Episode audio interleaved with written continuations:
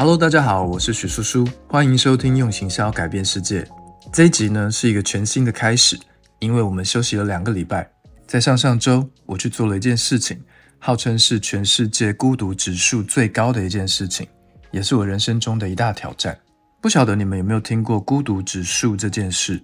它是一家网络公司，一家专门做社群舆论调查跟分析的公司。他们找到的一个所谓网络的流行话题，他们可能整理了 PTT 或者是 d c a r 上面一些人的讨论，然后把大家的答案整理成十件事情，列为假设是我们一个人去做，就会更显出孤独的那些事情。比如说，你有没有办法一个人去餐厅吃饭呢？不是说路边摊或者是卤肉饭便当店那种，而是比较偏正式的餐厅。你有没有办法一个人去呢？或者是你有办法一个人去看电影吗？我有一个朋友，他非常喜欢一个人去看电影，他很享受一个人的时光，但是我就完全做不到。我从小到大应该都没有过，我觉得我一辈子也不可能一个人去看电影。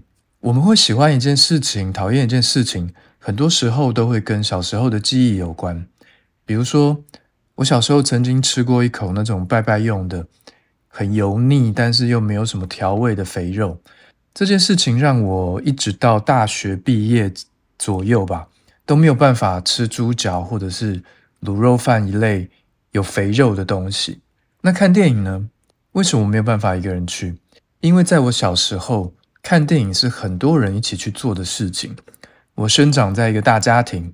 那很可能我的爸爸、叔叔啊、堂兄弟姐妹，在放假或是过年的时候，我们就一起去看电影。因为我家就在西门町的附近，我们走路就可以到电影院，相对来说还蛮幸福的啦。所以看电影就是一件对我来说就代表着一件阖家欢乐的事情。那我们可能会买很多的爆米花呀、卤味啊、零食啊，一群小朋友就很开心的出门，然后一起的回家。所以我觉得看电影这件事情，如果是要我一个人去做的话，它就会充满了孤独的感觉。我会想起以前快乐的回忆，这样。那吃饭也是，我很少一个人吃饭。应该是说，我可能从我可能从创业之后才开始比较多一个人吃饭的机会。因为我家以前也是超多人一起吃饭，所以我到了二十几岁之后才开始学习一个人去吃饭的感觉。我觉得一开始是真的有一点难。那我上上个礼拜做这件事情，被评价为孤独指数第一名满分的事情呢是什么？是我一个人去做了一个手术。那我会选择一个人去开刀呢，并不是因为我没有家人、没有朋友，而是我觉得这是一个小手术，它真的是一个非常迷你的手术，大概半个小时它就结束了，然后也会需要全身麻醉什么的，然后也要提前一天住院。手术完之后，他还要观察你一天，为了安全起见嘛。那因为它是一个非常小的手术，那当然我在住院的那两天很顺利，都没有什么身体上的不适啊，我也没有什么术后的症状啊之类的。就是伤口，我也找不到伤口在哪里，没有缝线啊，也没有，反正就没有任何的感觉。它是从鼻管插入的一种微创手术，然后我也很正常的吃饭。医生跟我说，完全不用忌口。我甚至还请假回家，跑出去买东西吃，吃我想吃的东西。然后我也回去洗澡，因为我不喜欢在外面陌生的地方洗澡，什么东西都没有，不方便。然后再加上我有点洁癖，这样。那为什么一个人开刀会被评价为孤独指数最高呢？很可能就是因为，当我们如果要自己去面对疾病、生老病死这件事情的时候呢？它就会特别的显露出，我们其实只有自己一个人，然后没有一个可以依赖的人，没有信赖的人，那我们的心里面就会有一些空缺。我觉得情绪常常不是自己产生的，而是去比较得来的。我们会跟别人做比较，也会跟自己的过往做比较。那当然，如果没有比较，就不会有欲望，也不会有伤害。但是我们毕竟是人嘛，也是社会化的群体。如果当我开刀的时候，看到其他的病人都有亲友在旁边，那我是不是会有一种无可奈何的孤独？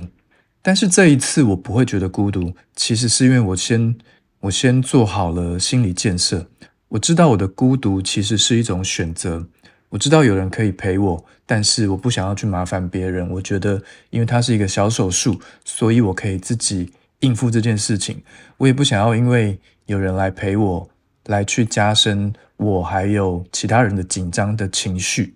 OK，那这份孤独指数的列表呢，上面还有一些事情，我觉得大家可以去参考看看。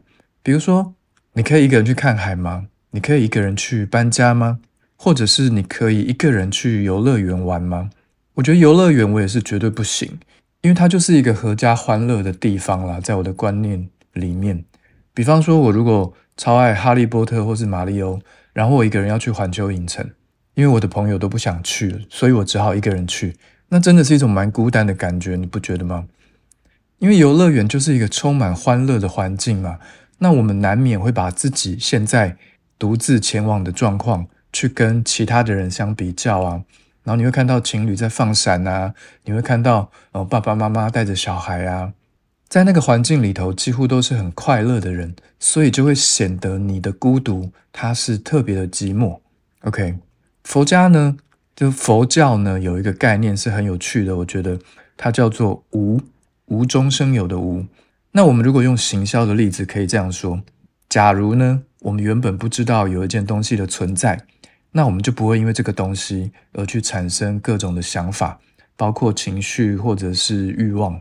比如说，这个东西是一双鞋子好了，那原本我们不知道这个东西，但是后来我看到有明星在穿，路上有人在穿，或者是我的朋友也买了，那我们觉得很好看，就很想要，然后开始摸摸自己的口袋，然后情绪跟欲望是不是就会跟着来？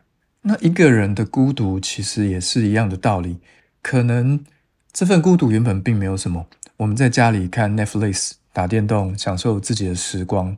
但是突然一个念头过来，然后引发了一阵寂寞。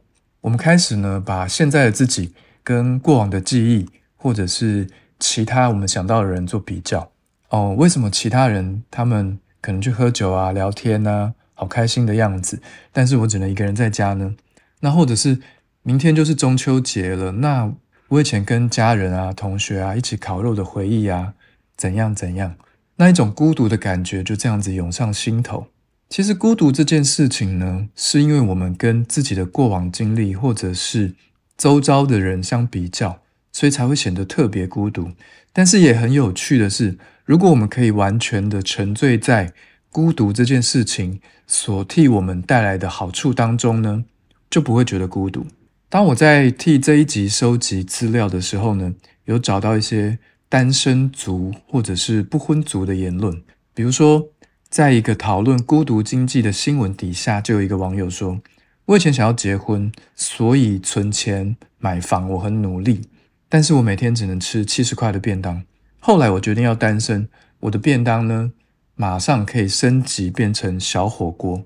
其实我这个，我觉得这一点真的很有趣。”我也发现底下有很多的留言都是支持单身啊，然后不打算养小孩啊，或者是不鼓励结婚的人。不晓得你对这件事情的看法是什么？很可能你现在是一个很快乐的单身族，也可能你保持着单身主义，但是家庭背景跟经济方面你有一些包袱，也可能你你并不是一个很快乐的，是有一点点孤独的单身族。那我个人是觉得呢。不管你是单身还是有伴，跟家人住还是自己住，都有不同的优点跟缺点吧。单身有单身必须承受的孤独跟痛苦，那单身也有单身的自由跟快乐。要怎么取舍，要怎么平衡，我觉得都是因人而异。他们有一个标准，只有可能是很多的包袱，或者是世俗的主流的观点定义之下，觉得说，哎。人生在世，他一定要结婚，好像一定要结婚生小孩、传宗接代，才他才是一个主流的价值观，他才不违背所谓的中国人的传统思想这些等等。但我觉得这些东西也不一定是适合每一个人啦。我觉得应该要去问说，我们自己对于忍受孤独这件事情可以到达什么程度？我们对于未来有什么样子的期许？假设我连自己。好好的吃一餐饭都会产生孤独的感觉，那应该就是不适合单身吧？我觉得还是积极的去找一个伴侣，或者是交朋友，或者是跟家人住比较适合自己。那或者是换一个角度说，我明明一直有一个伴侣，我跟某人在一起，我跟家人住在一起，但是还是会有孤独的感觉。那或许这样的状况就不是一个非常适合自己的状况，应该要更长远的思考一下，或者是跟我们的伴侣去沟通一下。我觉得人生应该是要找到一个比较适合自己的模式啦，不管是独处，或者是跟别人相处，或者是一份工作，也有些工作是你不太需要去面对人的，也有些工作是你必须要天天都去面对人的。那如果不适合的话呢，就比较容易替自己带来痛苦。那当然也有一种观念，也有一种人，他是说只要有钱就不会痛苦，那也是一种。大家可以去网络上找一下这个痛苦指数的表，它上面有列了十件事情，就是当我们觉得自己一个人去做这些事情的时候呢，会感到孤独的十件事情。那很恭喜我自己，就是直接跳关挑战大魔王，一个人去开刀。而且很顺利，我的心情上面没有什么负面的情绪。然后因为手术很顺利，所以我可以开始第二季的制作跟录音的工作。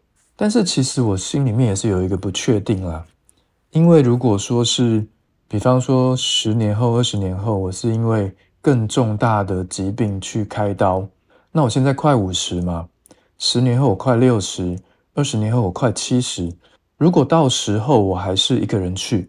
那我能不能够承受那样的孤独呢？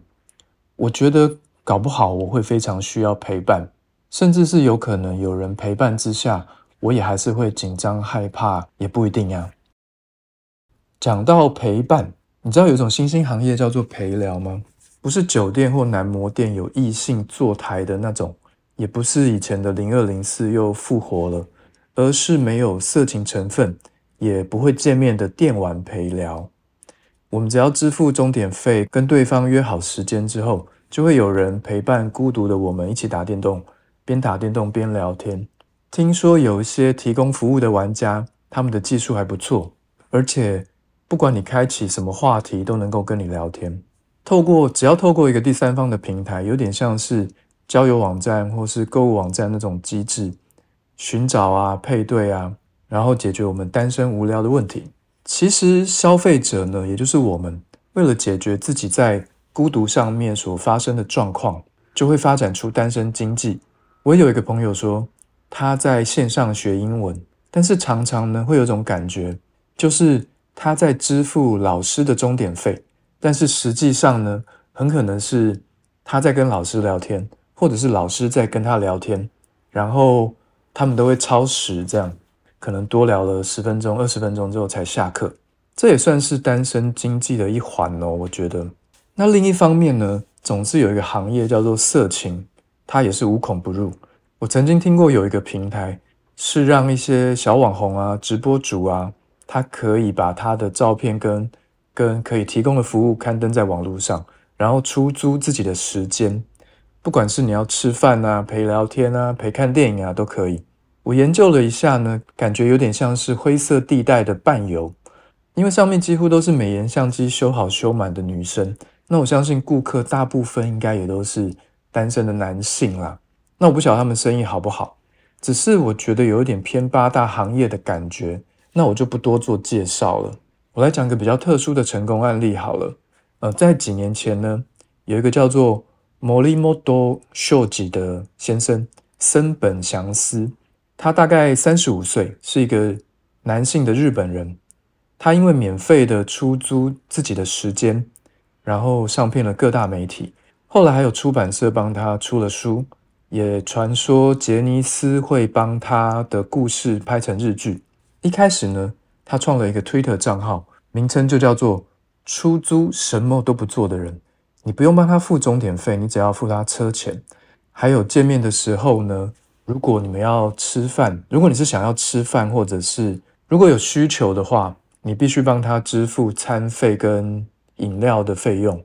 那你只要在 Twitter 上面跟他聊一下你的需求，比如说你要去看樱花，但是你怕自己去上厕所的时候呢，位置不见了，那你就找他来赏花，顺便可以帮忙占位子。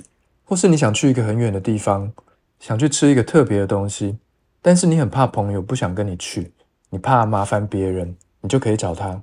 我觉得他提供的是一种无声的陪伴，一种不太强烈，但是却又很确实的存在感。你可以跟他讲话，你可以跟他抱怨家里啊，抱怨工作啊，或是请他提供意见。但是他的简介里头有说，他除了简单的应答之外，什么都不会做。他只会嗯嗯嗯这样那样这种很简单的回答。那也有老太太请他一起帮忙遛狗，因为他的身体出了一点状况，没有办法自己一个人去公园，或者是有人他要一个人去打官司，或者是要去男朋友家把自己的东西拿回来，这种他需要多一点的陪伴跟支持，或者是在晚上的时候呢，有很多女生她想要去抓宝可梦，那因为不想要太晚一个人出门，就找他来帮忙，这样。据说他每天都会承接三到四个委托，从早上呢忙到晚上九点十点不等。原本他是完全不用收费的，后来他说他有家庭跟小孩要养，而且发现他的生意很好，可以把它当成一个行业。然后上了媒体之后呢，客人更是络绎不绝，所以他就开始看案件的难度跟时间所需要的时间收费，每次跟你收取一万或两万的日币。那如果是企业的委托呢，也可能收到十万不等，这就是一种很新的、前所未见的商业模式。那因为单身经济、孤独经济，或者是人们有需要陪伴的需求，所以有很多商业上的创新。之前呢，我有看到旅行业推出一种一个人的旅行，好像是针对银发族吧，但是好像后来没有推广起来。在一年多前呢。我也在百货公司发现一种东西，是可以让你一个人进去吃的烧肉。它就跟小火锅一样，你的面前有一个烤炉，那小火锅是你面前有一个电磁炉吗？那一个人的火锅呢？它就，sorry，那一个人的烧烤呢？它就是在你的桌子前面挖了一个小洞，然后埋了一个个人型的烤炉在里面，大概四十公分左右的宽度，然后藏在桌子底下。那我们点餐的方法也有点像是素食店或是小火锅，他给你一个 set，一个托盘，上面有一盘肉、一碗白饭，然后两个小菜这样。那你可以加点沙拉，或者是加点肉啊，然后白饭加大不用钱。那你的烤炉旁边会有一些店家调好的烧烤酱，比如说蒜蓉酱啊、海盐啊、烤肉酱啊这种。那很多人都是一个人来吃，然后自己在享受这一顿大餐。我觉得一个人的经济真的带动了很多的商机，也解决了很多人就是一个人他生活上面的孤独跟不便利。我自己一个人是可以去吃麦当劳或者是去面摊吃面啦，但是如果要我一个人去吃烧肉呢，我会觉得有点尴尬。但是如果有很多人都跟我一样是一个人去吃烧肉的话呢，我就不尴尬了。一个人去餐厅吃饭，我觉得在以前是真的有一点难以达成的。因为你知道，餐厅的座位通常都是设计成四个人以上，所以当我们一个人去吃的时候呢，有些店家为了营业额，其实是会拒绝你的，因为他四他可以，因为他可以卖四个人的座位，他只卖给你一个人的时候，他就失去了另外三个座位的销售机会了，对不对？那日本人很聪明，他就想到这样子的一个创意，发明了一个人的烧肉，我觉得真的是非常的厉害。那比较多人熟悉的一兰拉面，其实也是。他们是采用隔板包厢形式的一人座位，那当然你也可以把隔板拉开，然后两个人一起吃啦。他们设计这种座位的出发点呢，原本是为了让顾客能够专心的吃面，然后避免你大口吃面的时候呢，人家会看到你的表情，然后让你产生尴尬，然后也让你专心吃面的时候呢，能够特别专注的去感受拉面的味道。那这种座位也是让那一些在意别人眼光的一个人。特别是单身的女性，能够放心、能够放松心情的去用餐，能够大口吃面，不用去在意形象。那他们的统计呢，是在日本，一兰的女性客户比其他同业的拉面店还要多了三四成。这表示，如果我们有一些优良的设计的时候，就能够去吸引到单身的客户，然后提高翻桌率。那刚刚提到那一家一人烧肉。他们的每天的翻桌率也会有八到九翻，男女的比例大概是男四女六，我觉得也是类似的道理。他们都是找到了消费者的需求，然后翻新了一个行业原本的样貌。那其实我们回想一下，以前流行过的网咖跟漫画网，是不是都是一格一格的空间？他们能够让顾客保有一些私密性。那或者是图书馆这件事情，它也是一格一格的座位啊，是不是就跟一兰拉面很像？我觉得很多的商业创意呢，都是来自于传统的借用跟连接，并不一定是百分之百的创新。一兰拉面的灵感很可能就是借用了网咖跟图书馆的设计。来做到一种跨界的创新。那大概在一年前呢，我看到一家日本过来的发廊，它是个人包厢形式的，一个人一间，你看不到其他的人。我觉得跟百元理发店一样，都是很有创意的一种生意。他们也都是找到了消费者的需求，然后翻新了一个行业原有的样貌。包厢式的礼法，你当然很容易可以想到是因为疫情而诞生的。那为什么会有百元礼法呢？是因为他们发现很多男生。不喜欢花时间在发廊，他们只想要很快速的、便宜的解决这件事情，就像逛街一样嘛。男生是比较有目的性的，很快速的去买到自己想要买的东西，跟女生的逛街是完全不一样的心态。他们找到这件事情之后呢，就发展出庞大的商机。但是如果套用在女生的身上，就是不合逻辑的。女生可能会有很多疑虑，比如说洗头发怎么办呢？用吸尘器吸头发。干净吗？那我衣服上面不就很多头发吗？等等，女生一定会有很多的疑虑。所以百元减法这件事情其实是针对了很多男性客户，那或者是年轻人的需求。那我也发现有一种理发店呢，它是专门做小孩子的生意。我在生小孩之前也没有留意过这种店。那后来是因为我儿子他已经没有办法乖乖的、笨笨的坐在那里让你剪头发了。为了要解决这个问题。我才发现市场上原来早就有这种 solution，专门替小朋友剪头发，而且生意好到不行。那这种理发店的设计师呢，大部分都是女生，他们会很轻声细语的讲话呀，然后或者是会哄小孩啊，他们会很有耐心的等小孩，可能小孩会突然的转过头，或者是突然的讲话，或者是他们在看 iPad 的时候会突然的跟着一起唱歌，他们就会很有耐心的等这些小孩。做定位的时候呢，才剪个一刀两刀，所以他会花上一些比较久的时间，他也需要一点耐心。而且这种店呢，它都会提供一个小空间，一个区域，里面有很多各式各样的玩具，可能都是给那种幼稚园的小孩在玩的东西。那他们的理发椅呢，也不是一般正常的座椅，它会是一台跑车啊，或者是一个独角兽啊，一个南瓜马车这样有造型的。而且一次的消费都还不便宜哦，不含洗头大概都要五百块左右。我觉得这也是很聪明的一种找到消费者的需求，然后他们也翻新了一个行业原有的样貌啊，对不对？我一直觉得呢，想生意上的 idea 不一定要非常的创新，有些时候也并不是非常的难。因为如果光是单身经济这件事情，我们朝着孤独感啊、陪伴啊，或者是保有隐私啊、私密性。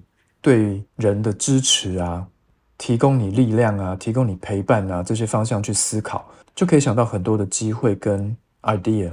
那或者是线上陪打电动、远端一对一上课，其实，在蛮多国家都已经是很稳定的一种市场需求了。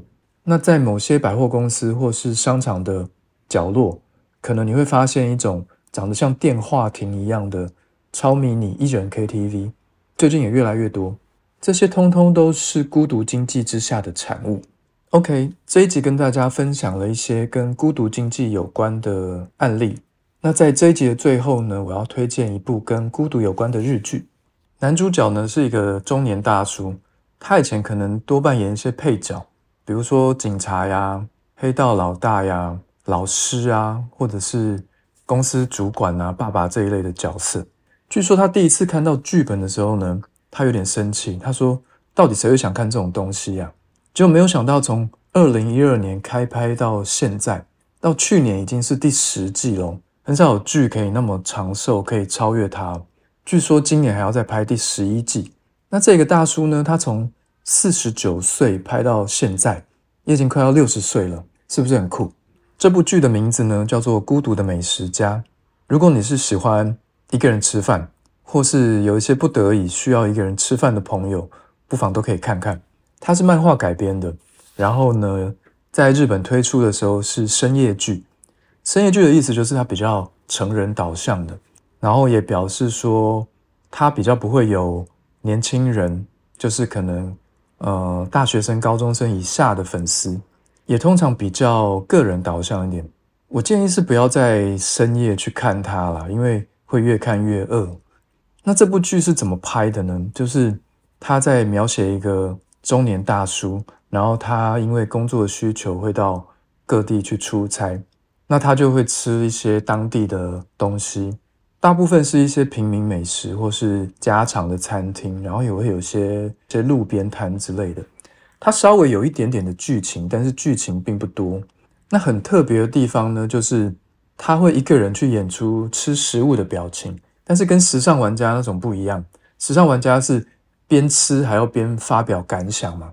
那孤独的美食家呢，他是吃东西的时候他不会讲话，他只有自己的表情，然后会搭配这个男主角他所配音的心里面的独白，去讲出一些他对这家店、这个店主人或者是客人。或者是他所吃的食物的一些看法。那他扮演这个角色呢，食量稍微有点大。然后呢，他对很多平凡的小事物都会有一些他自己的看法，很有趣。比如说有一次好像是吃到腌萝卜还是什么东西，他就一边吃一边露出微笑的表情，然后有一点开心，但又不是说非常雀跃的那种。